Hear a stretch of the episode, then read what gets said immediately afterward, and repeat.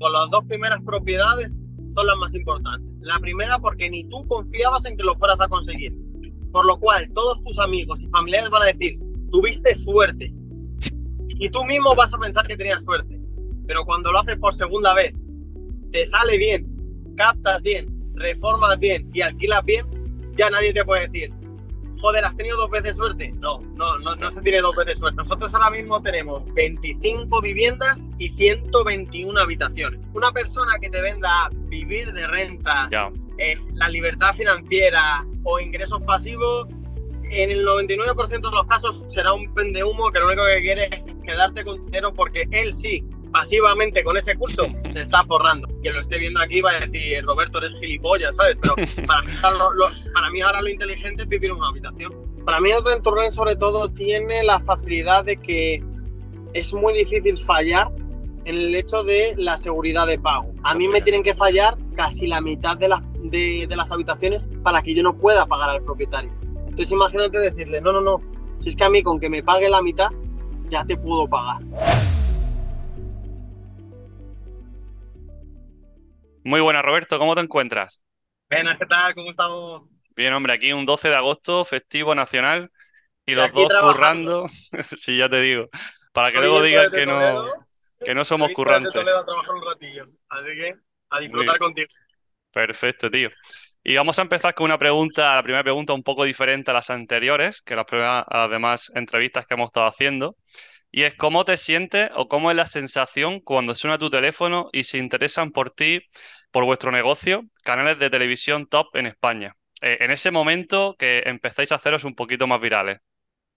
Pues es que es un poco, es un poco raro. Nos ha pasado que nosotros ya hemos salido tres veces en cuatro, una vez en la sexta, en canales pues potentes como puede ser Vivir de Renta. Ahora ya somos mentores, profesores de Zona 3 y sí que es verdad, hace poquito nos llamaron para la televisión española, solo que al final no pudimos aparecer.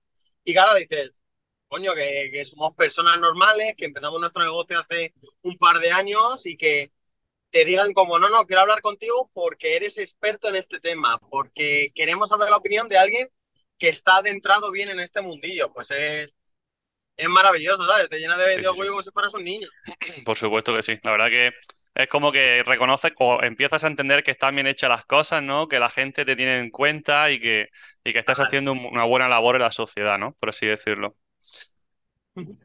Y Roberto, cuéntanos un poco más de ti, sobre tus inicios, de dónde eres. ¿Quién es Roberto? Pues yo soy Roberto, tengo 28 años, Roberto Moraga. Eh, mis inicios fueron pues de lo más humildes posible. Si hay alguien de Madrid que lo está escuchando, yo me crié en San Cristóbal de los Ángeles que es uno de los peores barrios que, que existe en Madrid. Mi socio no es que se crea mucho más lejos, en Ciudad de Los Ángeles, Juan Carlos. Así que los dos bastante de una zona bastante, bastante humilde de Madrid, en Villaverde. Y bueno, en cuanto a mi socio, estudió ingeniería. Él ha estado trabajando en empresas muy, muy top, como pues de consultoría en seguridad, que pueden ser como Telefónica, eh, ha trabajado también para los militares, ha trabajado por un montón de empresas. En mi caso, eh, mis principios son mucho más humildes. Yo no terminé la carrera, yo estudié periodismo y comunicación audiovisual. Eh, vi que lo que quería yo en la vida era hacer un negocio, así se lo dije a mi madre. Yo fui el primero de mi familia en ir a la universidad y el primero en dejarla y mi familia me sigue diciendo que por qué la abandoné. Yo dije, mira mamá, quiero ser empresario, ¿qué tengo que estudiar? Pues administración y finanzas. Y dije, pues si quiero dedicarme a esto, tengo que aprender, al menos la teoría, de lo que quiero hacer. Después de eso, yo desde jovencito, desde los 18 años, 16 años, empecé como extra en televisión, publicidad, en programas de televisión. He trabajado en Burger King, he trabajado en Telepizza, en Rodilla, en el Corte Inglés, de mozo almacén en Amazon. O sea, todo, o sea, todo lo que puede hacer un joven mientras que está estudiando, pues todo lo he hecho. Y nos juntamos Juan Carlos y yo al final y creamos Rumi. Sí, sí, sí. Eh, te iba a preguntar porque, claro, eh, la gente no sabe que no terminaste la universidad, pero conociste a tu socio formando, ¿no? En un curso me refiero. Estaba en el curso y los conociste. Conocí a mi socio por Facebook. Por Facebook, ya, ya. Porque Yo, quería, yo quería empezar, el, yo empecé por mi Ujú. cuenta el mundo del rent to rent y es más, quería empezar en de las pocas zonas donde no tenemos viviendas, que es el Getafe. Sí. A mí, lo- eh, después de la pandemia, justamente después de la pandemia, a mí solo me salían los números en Getafe, en rentabilidad y, ¿cómo se dice? Yo estaba trabajando en Amazon en ese momento y quería trabajar en Amazon y ser autónomo a la vez. Pues me tocó una gestora que no tenía ni idea de la vida, me dijo que eso no se podía hacer, no se podía hacer, o dejas tu trabajo o no puedes ser autónomo a la vez, y dije, "¿Cómo no voy a poder ser autónomo a la vez? Ya. Y que, y nada, y en el grupo de, en grupo de Facebook escribí, hey gente, un abogado bueno, bonito, barato en Madrid, y me contestó Juan Carlos, y así empezamos todo. Ajá. Sí, una, una unión al final, ¿no? Es como tú dices, no es un, no era una cita, pero al final habéis, habéis seguido juntos con el resto del tiempo. Y ahora sí, eh, Roberto, eh, cuéntanos qué es Rooming Madrid y a qué os dedicáis.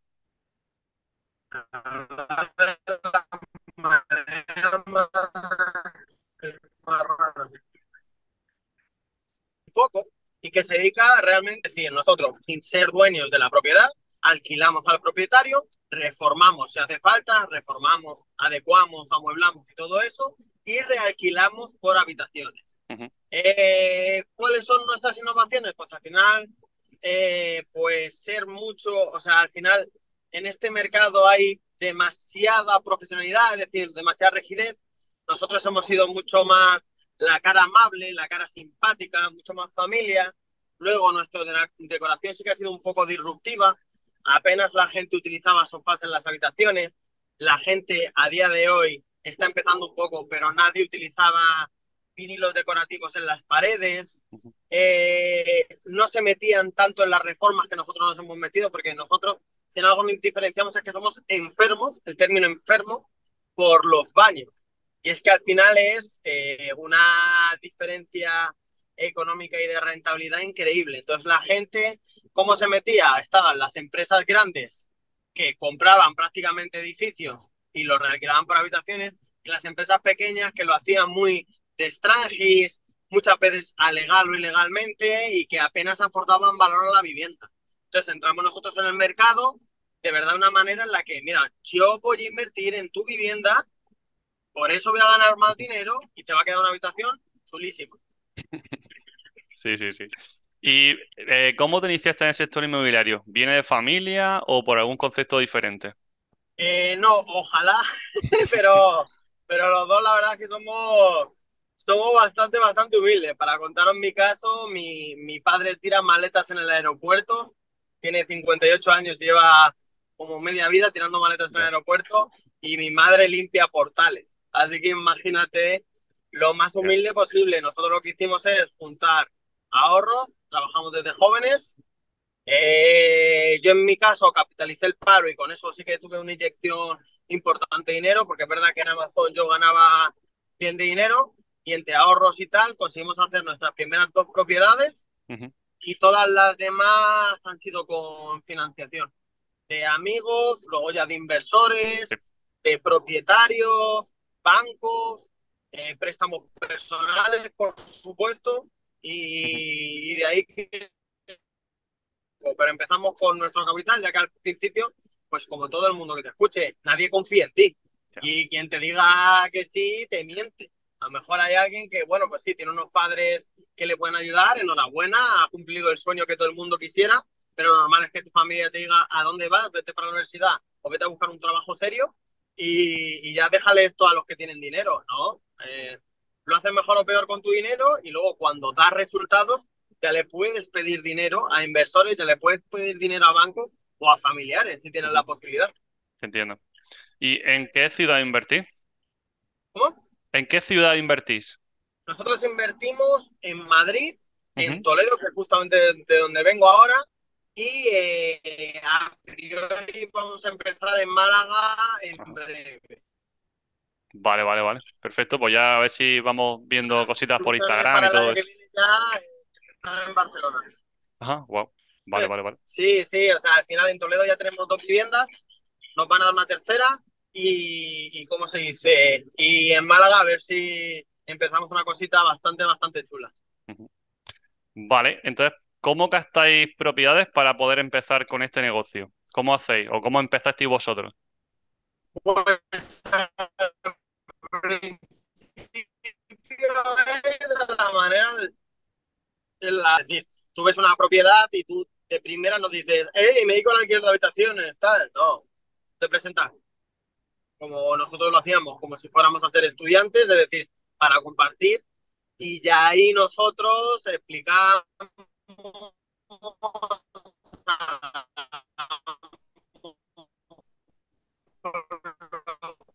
propietarios con las inmobiliarias y todo. Tiene confianza en la verdad, en lo que hay, sobre todo dando más de lo que recibíamos. Es decir, las primeras propiedades son las menos rentables. Nosotros son las menos rentables que hemos tenido. ¿Por qué? Pues porque al final lo que necesitas es producto en tu cartera, porque sí que es verdad que si alguien quiere empezar en este modelo, al principio siempre vas a tener ese miedo de decir, ay, me pillan que no tengo nada más y qué pisos le enseño, que todo eso. ningún propietario te va a decir, a ver, a ver, a ver, enséñame, llévame a las otras casas que tienes. No, es simplemente echarle cara, echarle morro y confiar, y confiar en tu speech. Ya, sí, sí, al final hay que elaborarlo con el tiempo, ¿no? Entiendo, ¿no? Porque es lo más complicado, como tú dices al principio, soltarte, poder relacionarte con la gente, saber venderte, ¿no? y confiar en el producto que tienes, es lo, es lo más evidente. Es que lo que hay al principio, pues, ya cuando consigues el primero, para mí lo más importante, si yo a, a la gente que conozco y a la gente que nos pide consejos, siempre le digo, las dos primeras propiedades son las más importantes. La primera porque ni tú confiabas en que lo fueras a conseguir. Por lo cual, todos tus amigos y familiares van a decir, tuviste suerte. Y tú mismo vas a pensar que tenías suerte. Pero cuando lo haces por segunda vez, te sale bien, captas bien, reformas bien y alquilas bien, ya nadie te puede decir, joder, ¿has tenido dos veces suerte? No, no, no, no se tiene dos veces suerte. Total, total. Claro que sí. ¿Y algún truco, dada tu experiencia y los cientos de noes que llevarás a tus espaldas? Pues es que, a ver, sobre todo el no venirte abajo por un no, porque tú tienes que pensarlo. Así lo explico yo y me parece muy interesante. Imagínate, todos, queremos un iPhone, todos queremos un iPhone. El último iPhone. Y te cobran carísimo y no te financian el último iPhone. Si yo llego y te llamo, hola, buenas, te ofrezco el iPhone que quieres a mitad de precio, en cuotas, metiéndote en otra compañía, cuando te llamo, o sea, todo el mundo cancela, aunque esté buscando justamente una promoción, tú dices, no, no, no, estoy muy ocupado, no, no, no, no, no, va, cuelga. Pero sin embargo, si te vas al centro comercial, por poner un ejemplo, y ves en grande el iPhone que quieres a cuotas, cambiándote de compañía y te cobramos menos, ahí sí que te tomas tu tiempo, ¿no? Por, por decir, coño, esto es lo que quiero. El mensaje y el producto es el mismo que por teléfono que por ahí. Pero el canal es lo importante. Saber explicar el canal y con las palabras adecuadas pasa de alguien que de verdad, porque todos los propietarios necesitan el modelo rent to rent, es la única manera de asegurar tu, tu, tu alquiler sin aseguradora y con todos los problemas que puedes tener por, por impagos. La gente no confía porque o tú no se has explicar bien o el canal ha sido malo, pero todo el mundo eh, ¿Y algún truco, algún truco que puedas darnos para negociar el precio de la renta con el propietario? Quizás algún mes de carencia, no sé, alguna cosa así. Al final, siempre yo lo que recomiendo, mira, la última propiedad que hemos conseguido, hemos conseguido tres meses de carencia y al final eso se basa en el proyecto que tú le presentes. Cuando cuanto un proyecto más profesional le enseñes, es decir, mira, oye, te voy a reformar un baño, pero es que este baño va a quedar así o mira, tú puedes elegir el azulejo, como me ha pasado. Al personalizar la reforma y que el dueño o la dueña pueda elegir, al final va a tender a decir, coño, están haciendo un trabajo, un mejor trabajo, se han esforzado un poco más. No tengo ningún problema por darle 20 eh, días más, tal. Lo, mejor es eh, mínimo 15 días de carencia eh, y un mes es lo normal que nosotros estamos pidiendo. ¿Cómo conseguimos eso? Pues resaltando los fallos en la negociación, pero dándole un resultado, es decir, es, mira, oye, tu pared está mal, pero yo la arreglo. Tu suelo está roto, pero yo lo arreglo. Tú no sé qué, mira, este baño, elige todo el azulejo que quieres. Es decir, al final dándole solución, yo se lo explico así. vale, yo me quedo el piso, estos eh, son los desperfectos, pues nada, si quieres arreglarlos tú y en vez de firmar hoy, firmamos en 15 días y tú te gastas este dinero. No, va a ser mejor que me decía y te lo solvento yo gratis. Sí, total, claro, por supuesto. Si al final esa negociación y sabes por dónde entrarle y tener mucha experiencia como vosotros. Y poquito a poco. Eh, ¿Cuántas habitaciones piso tenéis en la empresa? Nosotros ahora mismo tenemos 25 viviendas y 121 habitaciones. Wow. wow, wow. Para gestionarlo no vaya. ¿no? mucho y cuesta también gestionarlo, obviamente. Sí, sí, sí. Por supuesto. Es un trabajo al final, ¿no? Entiendo, claro, que no es algo pasivo, evidentemente, bueno, es un trabajo y claro. Una persona que te venda vivir de renta, eh, la libertad financiera o ingresos pasivos, en el 99% de los casos será un humo que lo único que quiere es quedarte con dinero porque él sí, pasivamente con ese curso, se está forrando. Pero en los bienes raíces es imposible. Si te diga lo contrario, miente. Ya, sí, pasivo, pasivo no existe, eso está claro. Pasivo no existe. Por supuesto. Eh, yo también me dedico al tema de alquiler turístico, entonces, claro, para mí también es un trabajo. Evidentemente, el turístico tiene mucho más que, que larga temporada, así que es un trabajo más al fin y al cabo. ¿Y cuál es el piso modelo? Características principales que debe tener un piso para hacer rent to rent. Pues metros, habitaciones, baño, ubicación. No sé cómo solo lo gestionáis. Pues a ver, el piso mediano, es decir, el más, más común que tenemos sería la vivienda de tres habitaciones más salón, que se puede convertir en una cuarta, que tiene facilidad de hacer un segundo baño. Es decir, un baño en suite, es decir, una parejita en esa habitación y otras tres habitaciones compartiendo un baño. Ese sería como el piso que más se reproduce y que, y que más se repite con nosotros.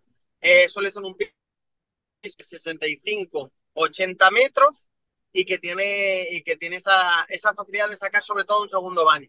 Porque nosotros cuatro habitaciones, un baño, al principio cuando, cuando empezamos y porque no había otra manera, pero no, no entramos en esas propiedades. al final nosotros lo que queremos es que la gente esté cómoda y al final, si sales de casa de tus padres o vienes desde otra ciudad, compartir cuatro un baño no me parece lo más adecuado. Sí, porque entiendo también que para comprar un tipo de vivienda donde vosotros invertís eh, sería carísimo, ¿no? Ese tipo de vivienda es muy caro para que fuera rentable para vosotros.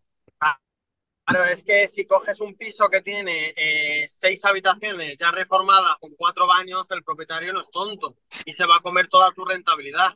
Va a decir, sí, sí, sí, yo sé que esto vale 3.500 y si vas a facturar 4.000, ¿qué vas a trabajar? ¿Por 50 euros después de los suministros? No tiene sentido, claro que no. Eh, ¿Y qué rentabilidad buscáis vosotros para que un piso sea interesante y pase a formar parte de vuestra cartera? Nuestro, nuestro ROI eh, anual eh, tiene que oscilar mínimamente entre el 75 y el 85% anual. Es decir, vamos a poner un 80% en este caso. 80% es la rentabilidad anual eh, media que nosotros le buscamos. Sí que es verdad que la nuestra en particular ya se está situando en, porque hice el otro día los cálculos, 116,87 creo que es el, el anual. En esos márgenes estamos moviendo. O sea, yo entiendo que para la gente que le está hablando puede parecer una locura. Sí, pero... Dios, como que un 116% anual pero tienes que ver que esto no es pasivo, este es un trabajo, nosotros trabajamos, nosotros tenemos que recuperar inversión, tenemos intereses con nuestros bancos o inversores y que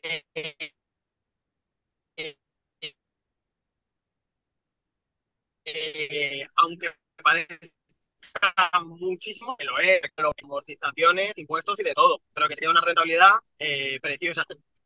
Claro, claro, claro que sí. ¿Y qué precio más o menos oscilan las habitaciones? Eh, ¿Cuánto soléis cobrar? Eh, nosotros tenemos habitaciones desde los 330 euros hasta los 890 euros, la más cara. La media se sitúa ahora más o menos en unos 517 euros, 520 euros la, la media. Eso imagino que sea también más en Madrid, ¿no? Entiendo, ¿no? Las más caras pues Por supuesto, eh, tenemos, por ejemplo, pisos en Moratalaz, donde el mayor precio por una habitación son 425 y esa misma habitación, si la metes en el centro de Madrid, en Plaza España, eh, está valiendo 650, 700. Wow. Ya, ya, ya.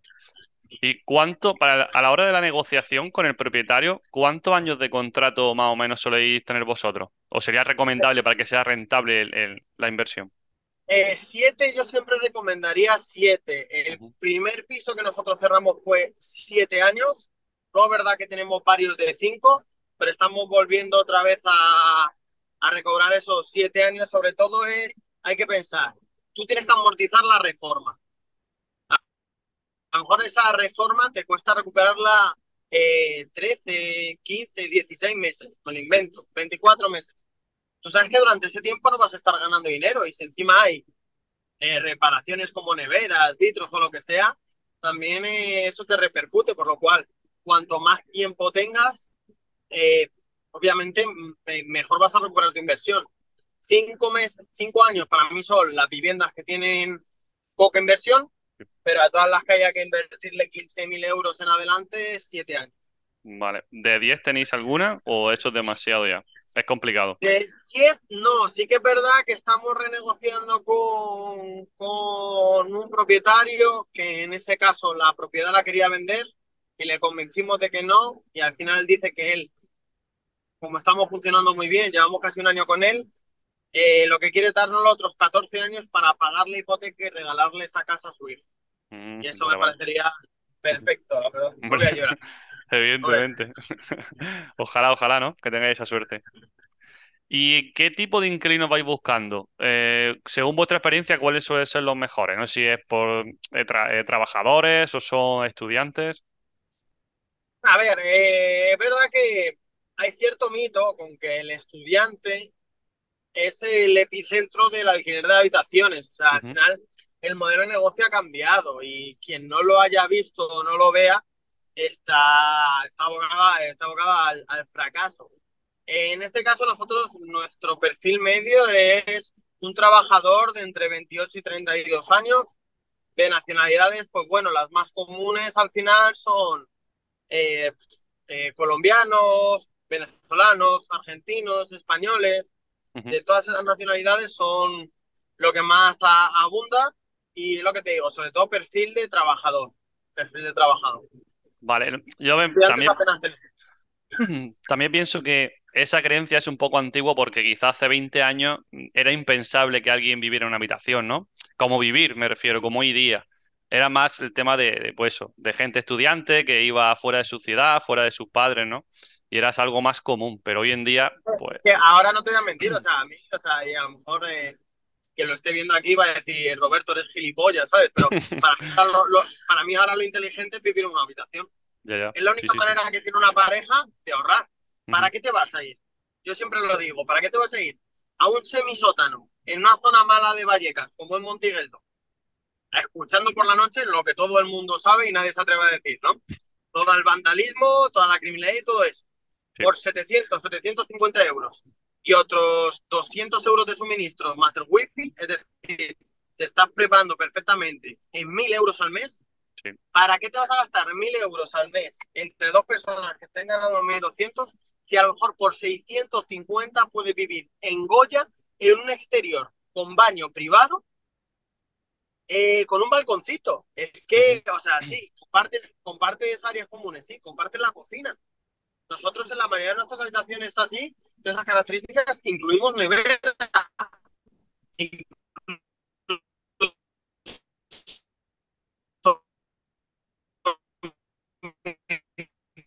microondas. Pero los sueldos eh, llega casi al 50% de tus ingresos. En vez de irte a 500 euros o, o 600 euros entre los dos, a una zona maravillosa, increíble, donde te encanta vivir, donde no tienes miedo por ir por las noches, tu pareja o tú a las 2, 3 de la mañana, con todo el ocio y los restaurantes que te gustan. Hombre, pues a mí ahí no te voy a mentir, lo estúpido es pagar esos 1000 euros. ¿Por qué?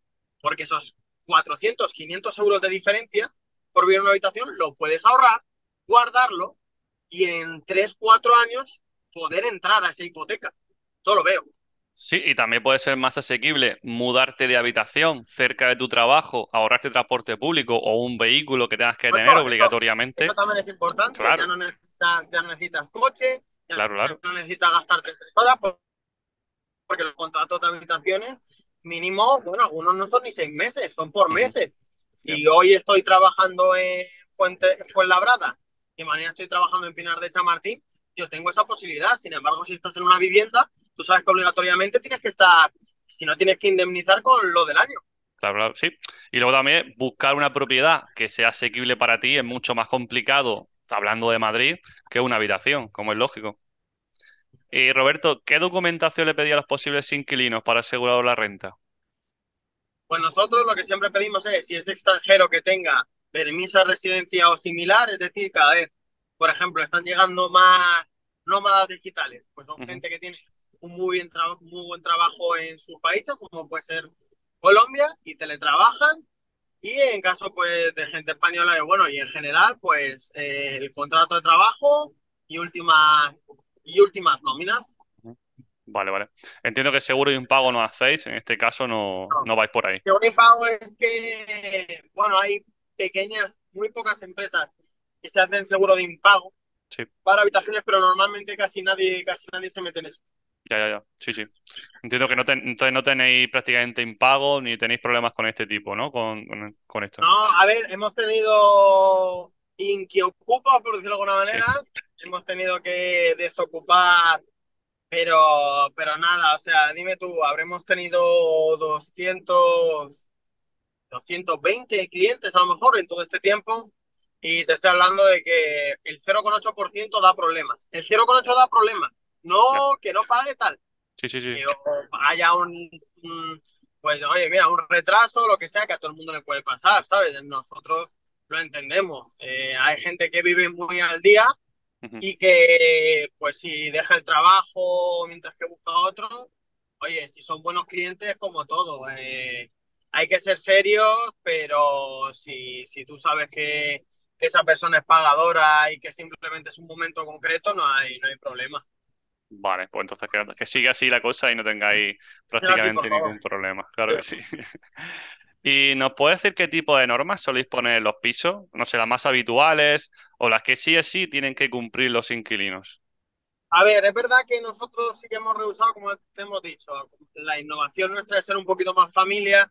En eso se ve mucho en sobre todo la gente que vive con su casero que no puede llevar ni a su pareja los fines de semana. Nosotros eso no lo entendemos. Eh, yo cuando viene algún cliente o lo que sea, siempre le digo, oye, quiero que sepas que yo acepto visitas Simplemente tienen que estar eh, de acuerdo todos los inquilinos. Si tú eres razonable, tú eres serio, tú eres buen compañero y eres limpio, no hay ningún problema por, por traer visitas a casa. Simplemente a todos les recomiendo que lo escriban por el grupo, que todo el mundo lo sepa, porque en caso de que tengas baño compartido, pues nadie quiere levantarse a las 9 de la mañana y ver a una persona que no conoces en tu, en tu casa, obviamente. Simplemente mantener esa tranquilidad, que por la noche en las fiestas, las fiestas las hagan en otro lugar y si ligan por la noche, mejor de visitante, ¿sabes? Que te miren rápido con el día, ¿no? siempre de visitante el juego de doble, así que disfruten. Exactamente. ¿Y alguna historia curiosa con algún inquilino que quieras contarnos? ¿Me escuchas, Roberto? A ver, la más loca sí que me ha pasado, eh, estuve, estuve, estuve pensando, yo ah, vale, responderte aquí. Sí, sí, sí. Es, una bastante, bastante loca. Y es una chica que era inquilina mía, eh, pero no, no tenía trabajo, no trabajaba y la estaba manteniendo su novio. Su novio no vivía con ella y, y ¿cómo se dice? Y la mantenía totalmente, es decir, le pagaba el alquiler, la comida, tal. Pues la chica me encuentra un día y me escribe por la noche, un fin de semana, enviándome fotos íntimas. Y dice, mira Roberto, eh, me gusta, quiero estar contigo y más comentarios que, que no puedo decir aquí. Es lo más loco que me quedé, dije yo, oh. eh, ¿cómo puede ser esto? ¿Sabes? ¿Cómo, cómo es posible ese suceso? Se había tomado algo, no entiendo, ¿no? No estaría... No lo sé, pero, pero las fotos la foto no era, y yo en plan de, ese es mi, ese es mi baño que lo he reformado yo, por favor, ¿no? Joder. Por favor. No, fue, fue, fue. Quedaba todos los meses con el chico para, para la renta eh, y tenía que ver cada dos, tres semanas a la chica y fue incómodo, dije yo. ¿Ahí qué hubieras hecho tú? Yo estuve a punto de decírselo, pero dije, no te metas, no te metas en una relación que no es. ¿Tú, tú, tú, tú qué hubieras hecho? ¿Se lo hubieras dicho a su pareja o no? Bueno, en definitiva, al final pierdes el cliente, yo pienso. Claro, Evidentemente, ahí yo, pierdes yo el cliente callé, a lo seguro. mejor, a lo mejor lo hice mal. Sí, sí, que me pongan en los comentarios que han llegado a este momento de la entrevista, que me pongan qué hubieran hecho ellos. Si lo hubieran sí, dicho sí. a su pareja, que es la que paga la habitación, o os hubierais callado, como hice yo. Eh, la verdad que es un tema complicado. Yo, sinceramente, eh, incómodo tiene que ser, seguro. Y quizá no hubiese aguantado mucho con esa presión, ya que me como mucho las cabezas, con ese tipo de cosas. Así que quizá a lo mejor sí lo hubiese dicho. Pero, evidentemente, pierdes el cliente, tienes que buscarte a otro y empezar de nuevo. Eso seguro. Claro que sí. Claro que sí. ¿Y tenéis alguna persona para el tema de decorar los pisos o sois vosotros mismos los que hacéis el homestaking? Y nosotros, yo al final, como le digo a todo el mundo, jugar tanto a los Sims, al final me ha servido de algo. Y al final, eh, Juan Carlos se encarga de las redistribuciones. Él es más de la parte de reforma dura. Yo soy más de la decoración, amueblar, darle esos, esos toquecitos que, que enamoran, ¿sabes? Vale, vale, perfecto. Si lo hacéis bien, la verdad que en Instagram se ven muchísimos vídeos que haces todos los días prácticamente y quedan los pisos fabulosos. Nos lo pasamos genial, la verdad. Sí, sí, sí. Se nota que os gusta, sí. Y tengo una pregunta aquí de un seguidor que si- siempre suelo meter algo en medio del podcast y se ve que tiene alquiler por habitaciones y nos pregunta qué hacemos con un balcón en un piso para alquilar por habitaciones, si lo pondríamos para acceder por varias habitaciones o solo una habitación. Pues ahí depende de la estructura de la vivienda, porque normalmente ese balcón. Vamos, al menos aquí en Madrid, eh, ese balcón, si no está cerrado, suele ir con dos viviendas aparte, es decir, con dos Con habitaciones. dos perdón. habitaciones. Sí. Si tú eres capaz, por legalidad, y a ti te merece más la pena, romper esa ventana y convertirla en dos balconeras y dos terrazas, yo lo veo mucho más, porque si no, yo soy partidario de, de eliminar esa terraza, o al menos solo dársela a esas dos habitaciones. ¿Por qué? No tiene que pasar nada. Pero imagínate que sabiendo que en esa terraza tienes acceso directo a ver esa habitación, la gente que está en esas dos habitaciones se va a sentir muy incómoda. Vale. ¿Sabes? Y Sí, sí, sí. para evitar malos entendidos y para evitar tal, yo me esforzaría por picar las dos ventanas y convertirla en dos balconeras. Yo. Sí. Independiente. entiendo que, alguien, entiendo que si alguien está empezando, pues. Sí, sí, pero te, refieres a hacer dos balconeras independientes, que no se puedan comunicar decir, entre sí. normalmente la, la, la, la, terraza, tal y como yo la veo en Madrid, son con la terraza es con vista a las dos a las dos ventanas de las habitaciones y se entra normalmente desde la cocina o desde el salón. Entonces, eh, quitar las dos ventanas, tener dos balconcitos pequeños para las habitaciones, o si no directamente, yo anularía la terraza para que no puedan entrar eh, gente de otra habitación y crear pues, momentos incómodos. Vale, vale, sí, sí, tiene todo el sentido del mundo, al final es intimidad que es lo que de- quiere. Para mí la privacidad, la privacidad y la intimidad es lo más importante en este negocio. Eh, respetar que aunque, eh, como si te, tú puedas entrar a la vivienda, yo puedo entrar a la vivienda, una cosa es la vivienda, una cosa es el pasillo, el salón, la cocina, los baños, otra cosa es su... Y vamos Claro. ahora con un poquito de reformas, ya que soy bastante experto en la materia. Y la pregunta sería, ¿re- ¿siempre reformáis toda la casa o intentáis simplemente una adecuación para rentabilizar al máximo esta inversión? Las cocinas intentamos no tocarlas mucho, porque la cocina es algo que tampoco es que te dé un valor increíble. Nuestros esfuerzos sobre todo se centran en los baños. Sí, sois los, grandes conocidos. Sí, sí, es por lo que somos conocidos realmente. Sí, sí, sí, total. ¿Y cuántas reformas habéis hecho?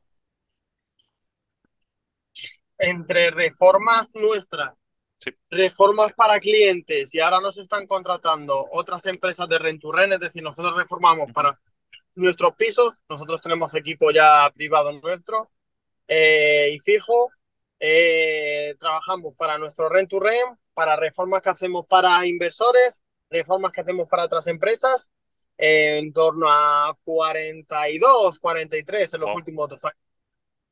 Has dicho también una cosa importante y es que tenéis trabajadores propios también para hacer la reforma, ya que imagino que al principio sea bastante complicado, ¿no? No, no, o sea, nosotros eh, mi mayor fracaso sería el primer piso que tenemos. Sí. El primer piso que, que tuvimos fue nuestro mayor fracaso. Nosotros invertimos todos mis ahorros, 32.000 euros en ese piso. Y el último, que fue en el mismo bloque, las mismas habitaciones y calidad, incluso te diría que superior, eh, lo hicimos por 9.200. Ya, lo mismo. Imagínate, ¿no? de 32.000 a 9.200. Ujú. Sí, lo que hace la experiencia, ¿no? La experiencia, equipo propio y saber, y saber qué hacer. Es decir, saber hacer las cosas.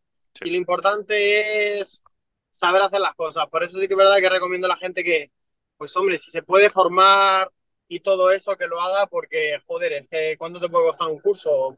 ¿Mil, dos mil, tres mil, cinco mil euros? Joder, yo simplemente ahí me ahorré 20 mil euros. ¿sabes? Sí, sí, sí, sí. La. Está bien invertido, sí. ¿Y qué precio medio soléis invertir vosotros en una vivienda que os quedáis?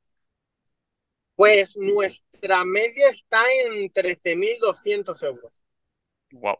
Pero Este es es, inc- esto incluido ya eh, inmobiliaria, eh, mes en curso, normalmente que sea por adelantado y mes de fianza, o dos meses de fianza. ¿Y, ahí re- ¿Y con eso reformáis toda la casa o es solamente adecuación, entiendo, ¿no? También con mobiliario, todo, ¿no? Es adecuación, es decir, sacar de un Sí. baño dos o tres, eh, si el suelo está muy antiguo, cambiarle la tarima, amueblar. eh, muchas veces, pues las cocinas se entregan vacías, simplemente en neveras, microondas, horno, Ujú. vitrocerámica, se va bastante Claro, claro. dinero. Sí, sí, sí, sí, sí. Y cuando vais a ver una casa, ¿cómo calculáis el presupuesto de una reforma antes de tener la vivienda? A Para ver, nuestro, caso es que ya debido a nuestra experiencia eh, apenas fallamos en ese sentido. Yo a, a los alumnos que tenemos, yo voy con ellos a las propiedades y le digo, mira, esto te va a costar esto. A lo mejor me equivoco 1.500 euros arriba, a lo mejor me Sí, equivoco 1.500 euros abajo. Pero al final nosotros funcionamos respecto a la experiencia. Claro. Por eso es lo que te digo, el primer piso salió tan caro, porque reformamos cosas que no debíamos, nos metimos en cosas que no debíamos, y el último en ese mismo bloque nos salió tan barato. Más que nada por, por eso, sí, nosotros al final, con medidas y picando un poco, si queremos hacer un baño, pues simplemente picando la bajante, nosotros ya sabemos que esto nos va a costar 4.700, 6.300, 6.500, pero porque ya tenemos los costes muy, los costes muy bien asumidos. Ujú. Sí, sí, claro. O sea, al final es lo que decimos, la experiencia lo es todo. ¿Y qué cambiáis si es sí o sí en un piso alquilarlo? ¿Qué es lo- la prioridad máxima que ponéis, digamos? Eh, colchones, porque en el 99,9% los colchones están destrozados, comieres eh, y los baños. O sea, es que nuestra, nuestra obsesión por los baños es, Sí, es sí, sí. increíble. O sea, si no lo puedo tumbar, que ya se me haría raro, eh, sin- ya dejarlo bonito y, y adecuarlo de una manera muy bonita, aunque no sea reforma. Pero es que para mí, no sé qué opinarás tú o qué opinarán tus, tus oyentes, eh, el baño para mí es de las estancias más importantes de, de la vivienda. Sí, por supuesto, sí, hay que invertir en, al final que tengan una comodidad, ¿no? Que se sientan como en casa y que, y que estén mucho tiempo. Eso es lo que va a hacer que el contrato se alargue más o menos, es mi punto de vista. También me- la pregunta también un poco relacionada quizás si cambiáis, si, si cambiáis la electricidad para que no se vaya eh, la luz de la casa, si ponen diferentes aparatos, por ejemplo, si viven muchas personas. No, También. a ver, la electricidad sobre todo, pues sí, en, en muchos casos hay que cambiar el cuadro eléctrico, pero porque en España es muy complicado, o sea, igual que me, me comentan en otros países, simplemente el ICP este, o sea, tú, tú lo quitas, va por consumo y ya está, Sí. aquí por desgracia en España va por tramo. Entonces hay muchas veces que la burocracia te, te obliga, pues, o a cambiar el cuadro, o a pedir un boletín nuevo, o mira, nos está pasando ahora, se nos está complicando una vivienda porque el fallo que no me permite subir la potencia es la cometida. Es la comunidad que no pasó IT. Entonces imagínate ahora la movida. Yo ahí a, a, a qué me acojo y con los clientes se lo estoy diciendo. He tenido que pausar varias reservas por eso mismo. Por decir, es que no está en mi mano. No está ni apenas en las manos de la, de la compañía que tiene que modificar la cometida de la comunidad. Wow. Eso ya depende y es por eso que está muy bien formarse en ese sentido y aprender bien, porque uno de esos fallos, nosotros tenemos mucha experiencia, nosotros contamos siempre, siempre el, en el apartado de gastos que puede pasar eso, el, porque los contadores son nuevos o lo que sea, pero es verdad que para alguien nuevo, ahora mismo si tuviera que estar pagando el alquiler de una vivienda que no puede utilizar porque saltan todo el rato los plomos, eh, lo estás arruinando. Vale, vale, vale. Te entiendo, ¿no? O sea, al final hay que intentar, pues, que es lo que estábamos diciendo, que tenga un- una vivienda digna, ¿no? Pero al final Sí, no, sea, es- hay que, no hay que- sí, depende de ti. hay que reducir, hay que reducir costes. Vale, sí. Sí. Esto es un negocio y venimos a ganar dinero. Vale, sí. Pero hay veces que, que te tienes que gastar los cuartos. Tienes que gastar el dinero porque al final es que se necesita. Y en esos casos no puedes. Tú no puedes ir tonteando diciendo, ay, no, ay, no sé qué. Hay que gastarlo. Hay que gastarlo sí o sí. Hay que invertir al final, que es lo que estamos. ¿qué? ¿Y tenéis algún tipo de sistema automático? Digo, para el tema de la gestión de la entrada, algún código, si se pierden las llaves, no sé cómo gestionáis esto. En ese caso es como muy, muy familiar, seguimos a nivel muy, muy de familia, o sea, nos escriben a nosotros, se solventan en el tiempo, pues bueno, que se puede, obviamente, pues Roberto, se perdió la, la, las llaves o lo que sea, se le cobra una tarifa por, por perder las llaves, se le cobra por la copia, se cobra obviamente por nuestro tiempo, que vamos para allá, pero sí que es verdad que todo sigue siendo manual. Si no entro, me- o sea, el problema es que nos sigue gustando conocer a todo el mundo, nos sigue gustando hacer todas las visitas nosotros, eh, conocer a la gente, ¿sabes? Por el hecho de que nuestra experiencia al final sigue siendo mayor que el de cualquier empleado o de cualquier compañero. Entonces, a mí la sensación que me dé una persona al alquilar la habitación me sigue siendo superior a la que puede ser cualquier persona. Entonces, aunque es verdad que deberíamos ya ir delegando, eh, yo sigo, yo sigo Sí. haciéndolo a mi modo. Sí, sí, hasta que te dé la vida, ¿no? Hasta que no hasta tengas que, tiempo. pueda bien, hasta que no claro, pueda claro. más, ¿sabes? Sí, sí, sí. ¿Y algún consejo a la hora de adecuar una vivienda? Eh, centrado sobre todo en los que más horas van a pasar. Al final es mi consejo. En la cocina. Oye, qué mal le he tocado. En la cocina. ¿En la cocina pasan mucho tiempo cocinando? Pues realmente no. Pues entonces darle una prioridad menor en la reforma. En la habitación van a estar pasando casi todo el tiempo porque.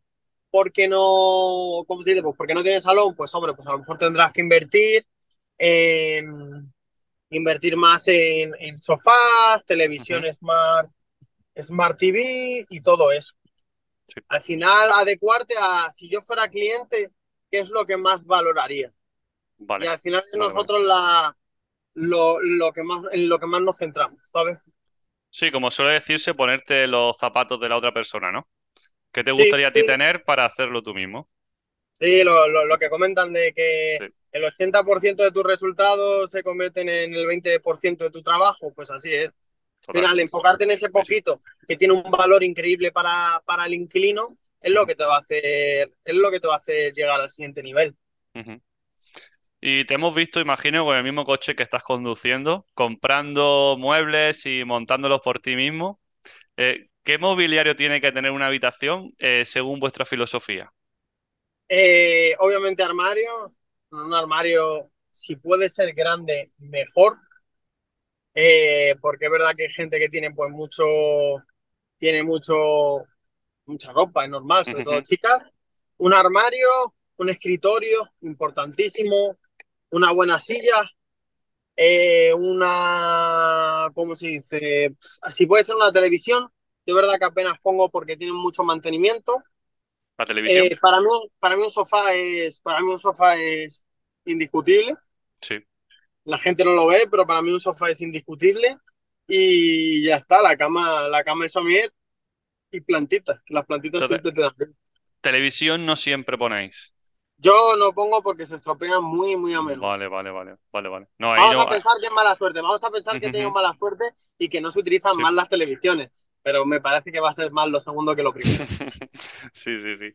Y respecto a la ley de vivienda, ¿os afecta algo a vosotros este tema? Eh, la ley de vivienda, o sea, nosotros sí que cada vez intentamos hacer más propiedades por el Código Civil, por lo cual no te afecta. Claro. Las demás viviendas, pues, antes de la ley de vivienda, pues me daba igual. Y sí que es verdad que ahora nos estamos adecuando más a las fórmulas en las que, en las que para que el propietario lo pueda alquilar por más, pues acogernos pues sobre todo lo que te comento para el Código. Civil. Vale, y desde tu punto de vista, ¿qué es lo mejor que tiene Rent to Rent? Para mí el rent to rent sobre todo tiene la facilidad de que es muy difícil fallar en el hecho de la seguridad de pago. Tú ahora mismo alquilas una familia, con que una de las personas falle, te vas. Como tengas una hipoteca, te arruinas. Como tengas cualquier problema, se acabó tu vida. Tien- Entras en ansiedad, depresión, puedes dejarlo con tu pareja por el estrés. Con el rent to rent al final todo lo delegas a cuatro o cinco habitaciones. Por lo cual, efectivamente, en algún momento habrá alguien que no pague y tengamos una movida y, y aparezca la policía y haya una desocupación. Pero tú piénsalo, si una, una mujer ahora mismo le alquila la, la vivienda a una familia, con que falle, con que entre en un ERE o con que le bajen a 20 horas al marido, se va a tomar por culo la vivienda. sí, A mí me tienen que fallar casi la mitad de las, de, de las habitaciones para que yo no pueda pagar al propietario. Entonces imagínate decirle, no, no, no, si es que a mí con que me pague la mitad, ya te puedo pagar. Es que imagínate la seguridad y la tranquilidad que te da eso. Eso lo primero y lo segundo, eh, eh, una vivienda en Madrid está en 200, 300 mil euros. Estamos hablando que para entrar en, con reforma y todo eso, a lo mejor nos estamos metiendo en, en 60 mil euros con 60.000 euros, yo te lo he dicho, si la media son 13.000 euros, que puede entrar en varios rent to rent, claro, ¿sabes?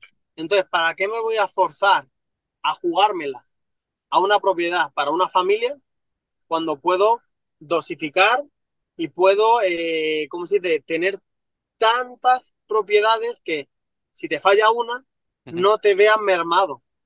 No te sí, obviamente te va a afectar y te va a tocar los cojones y va a decir, ¿por qué, por qué no me has pagado a día 5? claro, claro, Pero es lo que tienes tú ahora mismo con, con el alquiler vacacional, la tranquilidad que tienes, que sí, que habrá meses que el alquila 10, 12 días una vivienda claro, y otro 26, ujú, pero el, la tranquilidad que tienes que tienes tantos clientes que al final la probabilidad de fallos son mucho más menores.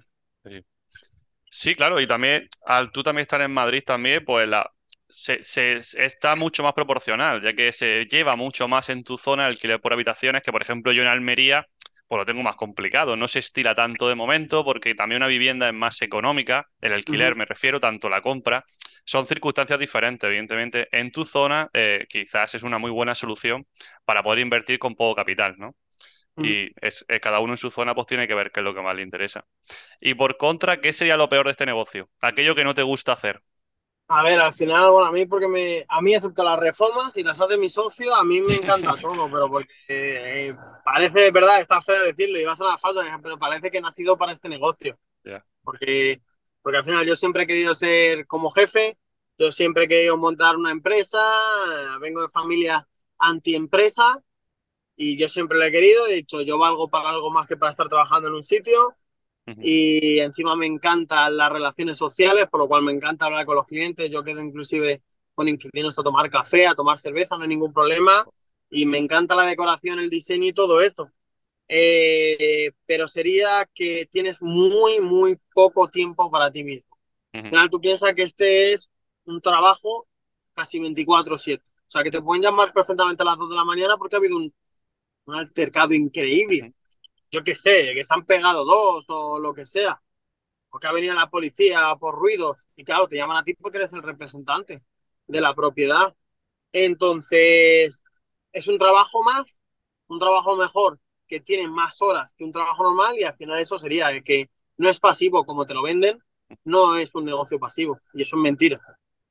No, no, evidentemente de pasivo tiene poco. Eso es lo que te Pero decía, claro, o es un, sea, te es digo, es malo, hombre, pues claro, si no te gusta trabajar y te han vendido la moto de que te compras tres casas y te tiras de bar en bar o durmiendo, pues claro, pues es obviamente es malo, pero una persona que mínimamente te gusta trabajar, dice, coño, si es que me mantiene vivo.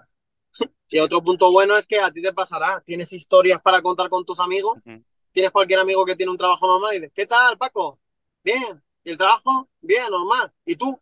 Pues ayer me pasó esto, antes de ayer esto, tuve este altercado, lo solventé con esto, me pasó este maravilloso, voy a hacer esto.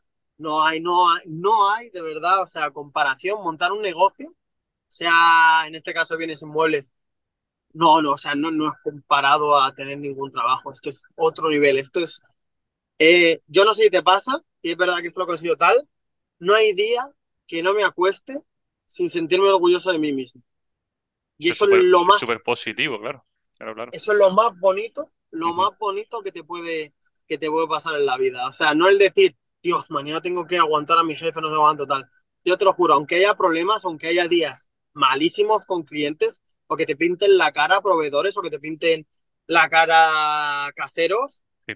yo te lo juro, todos los días digo, me ha costado dando, bien o mal, lo mejor de mí mismo. Por supuesto, eso es lo mejor de uno mismo, ¿no? Al final, cuando eres emprendedor y consigues tu objetivo y te va bien, evidentemente todos tenemos problemas, eso vamos, no podemos sin dudarlo. Es un trabajo y tienes que solucionarlo de la mejor manera posible. Pero mi mujer, por ejemplo, entra a trabajar a las 7 de la mañana y yo me levanto antes que ella, porque me gusta tener esa parte de emprendimiento, hacer todos los días multitud de, de tareas y, y seguir aportando todo lo que pueda y seguir creciendo, ¿no? Y que nunca pare. Entonces, pues para mí es maravilloso poder dedicarme a lo que me gusta. Así que en esa parte, por supuesto, estamos los dos en la misma filosofía. Es lo que hay, es lo que hay. Sí, sí, sí. Y Roaming Madrid, ¿qué futuro tiene? ¿Podrá convertirse en alguna franquicia? Franquicia como tal no, pero porque es lo que te digo, si ahora mismo que nos podemos permitir hacer a alguien visitas, check-in, check-out, no lo aceptamos, Eh, si montamos algo siempre va a ser asociado con alguien, es decir, que sigamos teniendo una parte importante de la empresa y que tenga que cumplir unos requisitos, unos mínimos y unos estándares. Sí que es verdad que nos encantaría eh, avanzar para Galicia, avanzar para Cataluña, avanzar para Navarra y, y ¿cómo se dice? Y País Vasco, pero poco a poco. Al final, es verdad que con 120 habitaciones ya estamos empezando a ser alguien en, en Madrid, pero estamos aún lejos de, de los grandes fondos, fondos inversores como pueden ser Rumbles o Smart. Living. Sí, hombre, sois dos personas ahora mismo y claro, no podéis crecer tan rápido, por eso, claro, también habría que diversificar, ¿no? En diferentes ciudades, como tú dices, y poder, poder crecer más rápido. Es imposible Sí. tan rápido en Madrid. Pero siempre lo que te digo, siempre asociándonos, no con el tema franquicia, sino Vale. siempre asociándonos o nosotros consiguiendo oportunidades y los otros aportando dinero o aportando dinero al 50%, Ujú. 30, 30, lo que sea, pero siempre teniendo palabra en Sí. las decisiones diarias, porque al final nuestra experiencia, al final vale. Y si encontramos un socio en Barcelona, me lo invento, al final se va a guiar por, por nuestro conocimiento.